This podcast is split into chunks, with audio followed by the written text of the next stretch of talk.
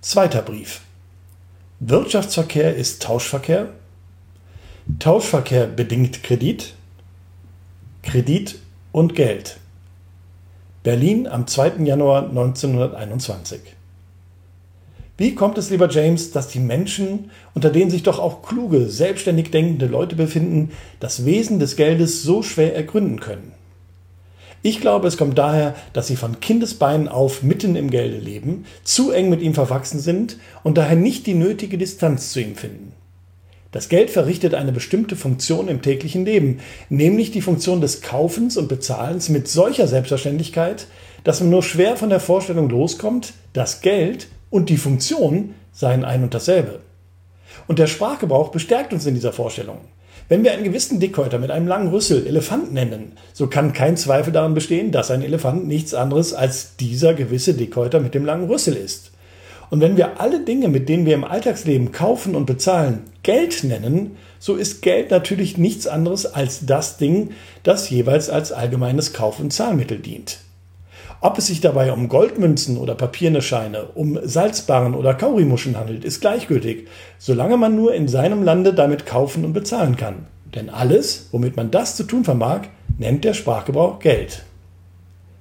Hinter dieser allbekannten Funktion steckt aber ein verborgener Sinn, ein Gesetz. Ganz wie hinter dem Vorgang des fallenden Steins, des rollenden Rades bestimmte Naturgesetze stecken. Diesen Gesetzen kommt man nicht auf die Spur, solange man ein Rüsseltier Elefant und den Elefanten ein Rüsseltier nennt, sich also begrifflich immer im Kreise dreht. Wenn man sich aber vergegenwärtigt, was allen Vorgängen und Funktionen einer bestimmten Art gemeinsam, was das Typische in ihnen ist, so kommt man sehr schnell hinter ihre tiefere Bedeutung und hinter die Gesetze, denen sie gehorchen. Denke also, lieber James, jetzt einmal nicht an das Geld, das den Verkehr vermittelt, sondern überlege dir, welchen Sinn der wirtschaftliche Verkehr zwischen den Menschen als solcher hat. Dann drängt sich dir zunächst eine Beobachtung auf, die schon viele Menschen vor dir gemacht haben. Dass nämlich dieser Verkehr im Grunde genommen nur ein Tauschverkehr ist. So kompliziert unser Wirtschaftsleben auch aussieht. Letzten Endes läuft es doch lediglich darauf hinaus, dass täglich zahllose Gegenstände für den Verbrauch hergestellt und zu diesem Zweck zwischen Herstellern, Händlern und Verbrauchern ausgetauscht werden. Wer auch immer eine Ware verkauft oder eine Leistung anbietet, immer kommt es ihm darauf an, andere Waren oder andere Leistungen dafür zu erhalten. Mache einmal die Probe. Blicke um dich herum und prüfe, woraus sich das Vermögen deiner Nachbarn zusammensetzt. Das heißt, was sie für ihre jahrzehntelang geleistete Arbeit eingetauscht und aufgesammelt haben. Was siehst du dann? Du siehst Häuser, Möbel, Kunstgegenstände. Ferner siehst du Maschinen, Wagen, Schiffe. Endlich siehst du Gegenstände des täglichen Bedarfs, nämlich Vorräte an Kleidung, Wäsche, Fleisch, Brot. Alle diese Dinge sind der wirkliche Gegenwert für die Waren, welche deine Nachbarn verkauft und für die Arbeit, die sie geleistet haben. Bei vielen Leuten wirst du allerdings auch Vermögensbestandteile unkörperlicher Natur sehen, die von ganz besonderer Art zu sein scheinen, nämlich Aktien, Obligationen, Hypotheken und ähnliche Dokumente. In Wirklichkeit unterscheiden sich diese Vermögensteile aber in nichts von den konkreten Gegenständen. Jede Aktie, jede Obligation, jede Hypothek stellt höchstkörperliche Häuser, Maschinen, Wagen oder Vorräte vor, die sich irgendwo befinden und die den Gegenwert der vom Aktionär oder Obligationär verkauften Waren oder geleisteten Arbeit bilden. Nur dass diese Häuser, Maschinen usw. So sich nicht im unmittelbaren Besitz des Aktionärs oder Obligationärs befinden. Statt ihrer hat sie irgendein Dritter im Besitz oder in der Verwaltung und jene haben einen entsprechenden Anspruch an ihn, der in den Aktien, Obligationen und sonstigen Dokumenten verbrieft ist. Der Sprachgebrauch nennt einen solchen Anspruch Kapital und das jährliche Entgelt, das der Verwalter für die Überlassung der Häuser, Maschinen usw. So entrichten muss, Zins. Auch bei diesem Zins, den man aus Gründen der Bequemlichkeit meist in Geld auszudrücken pflegt, handelt es sich in Wirklichkeit immer nur um Güter eines bestimmten Werts, die der Empfangsberechtigte zu erhalten wünscht, und es kommt oft genug vor, dass man den Zins nicht in Geld, sondern in Naturalien festsetzt. Auf dem Lande zum Beispiel in Kartoffeln, Getreide oder Brennholz. Es bildet also sachlich gar keinen Unterschied, lieber James, ob du bei deinem Nachbarn Häuser, Maschinen und Vorräte oder Aktien- und Schuldverschreibungen vorfindest. Auf welche Länder in und auf welche Volkskreise du deine Eigentümer die Gegenstände, die er nach sobald du auf den Grund gehst, wirst du stets finden, dass Waren und Leistungen nur in der Absicht hingegeben werden, andere Waren und andere Leistungen dagegen einzutauschen. Die Wirtschaft unserer Tage beruht also, ganz wie die der grauesten Vorzeit, auf dem Tauschverkehr. Sie wirkt nur deshalb etwas kompliziert, weil ein so wirres Durcheinander von Eigentümern, Verwaltern, Darlehensgebern und Darlehensnehmern herrscht, die sich die eingetauschten und einzutauschenden Güter wie Federbälle zuwerfen. Mit anderen Worten, weil sich das Element des Kredits in unserer Zeit so breit macht. Bei diesem Element müssen wir ein wenig verweilen, mein Junge, denn wir haben es hier mit dem wichtigsten aller Wirtschaftsfaktoren und, um es dir jetzt schon zu verraten, einem nahen Verwandten des Geldes zu tun. Ich habe eben gesagt, dass der Kredit den modernen Verkehr kompliziert und dass man ihn daher nicht immer als den Tauschverkehr erkennt, der er in Wirklichkeit ist.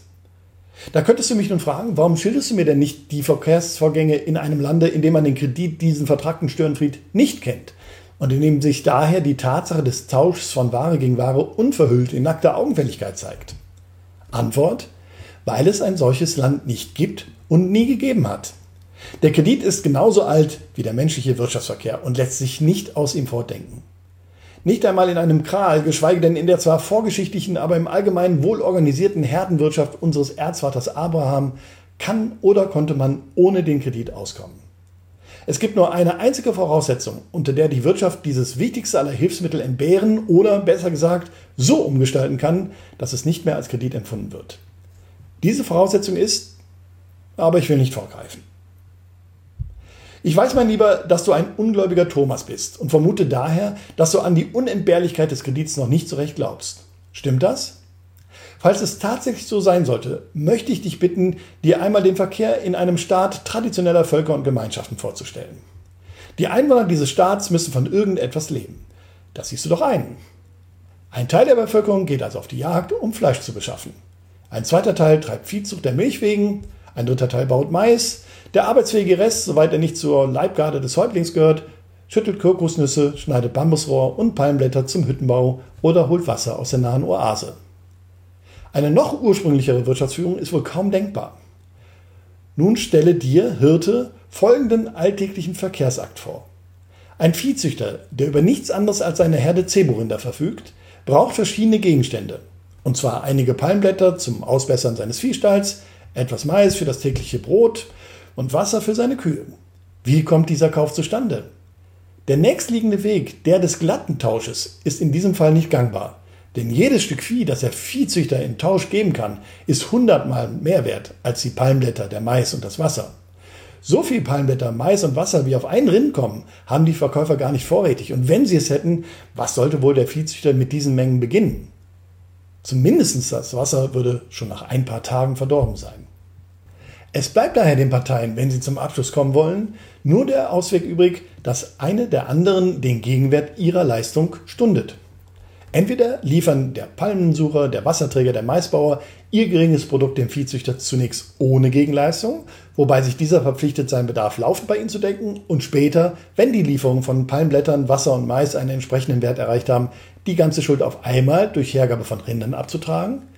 Oder aber der Viehzüchter liefert dem Palmensucher, dem Wasserträger und dem Maisbauer je ein Rind wogegen diese sich verpflichten, ihn nach Bedarf mit ihren Produkten zu versehen, und zwar so lange, bis der Wert der Produkte den Preis eines Rindes erreicht hat.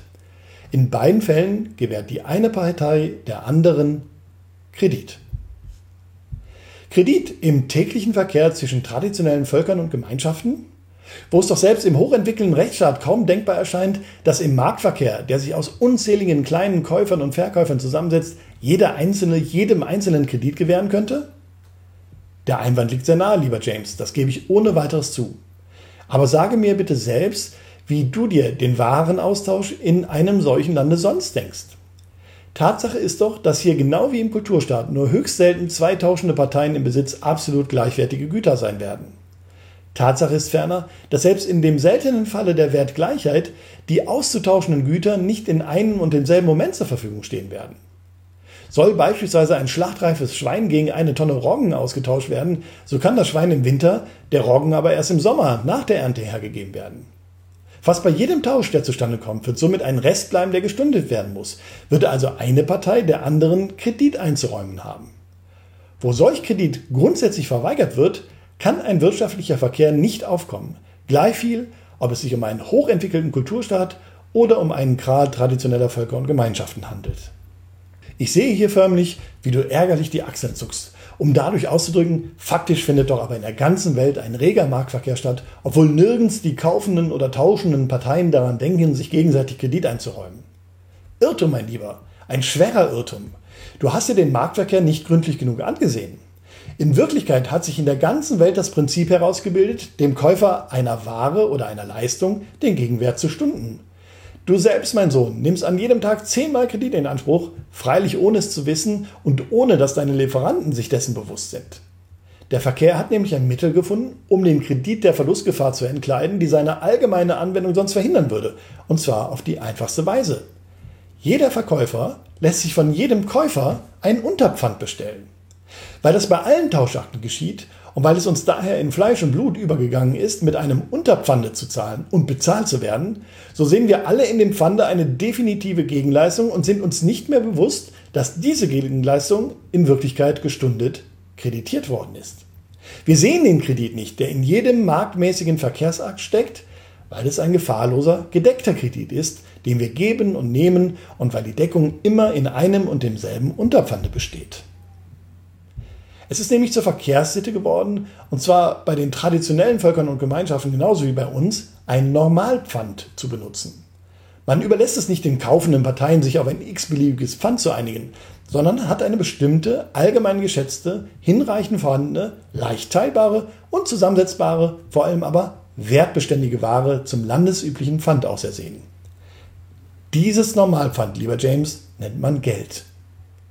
Die Einführung des Geldes in den Verkehr ist jene vorhin von mir erwähnte einzige Voraussetzung, unter der die Wirtschaft beim Warenaustausch den Kredit zwar nicht entbehren, aber doch so sichern kann, dass er äußerlich nicht mehr als Kredit erscheint. Ich entsinne mich früher einmal mit einem Kollegen, einem jener wenigen Bankdirektoren, die etwas vom Gelde verstehen, darüber gestritten zu haben, ob das Geld wirklich als ein Pfand anzusehen sei.